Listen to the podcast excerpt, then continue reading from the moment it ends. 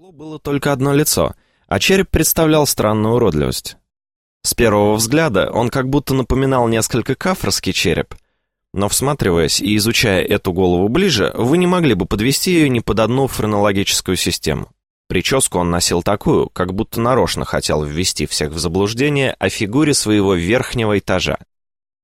Сзади он очень коротко выстригал весь затылок, а напереди от ушей его темно-каштановые волосы шли двумя длинными и густыми косицами. Василий Петрович обыкновенно крутил эти косицы, и они постоянно лежали свернутыми валиками на его висках, а на щеках загинались, напоминая собой рога того животного, в честь которого он получил свою кличку. Этим косицам Василий Петрович более всего был обязан своим сходством с овцебыком. В фигуре Василия Петровича, однако, не было ничего смешного.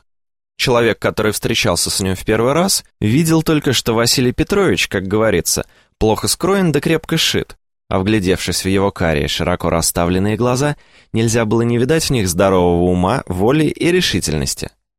Характер Василия Петровича имел много оригинального. Отличительную его чертой была евангельская беззаботливость о себе.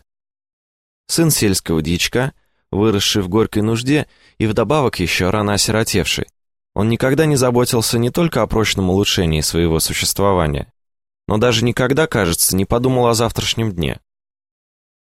Ему отдавать было нечего, но он способен был снять с себя последнюю рубашку и предполагал такую же способность в каждом из людей, с которыми сходился а всех остальных обыкновенно называл кратко и ясно свиньями.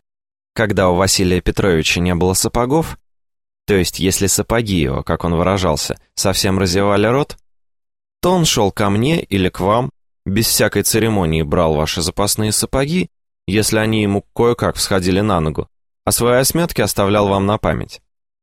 Дома ли вы или нет, Василию Петровичу это было все равно.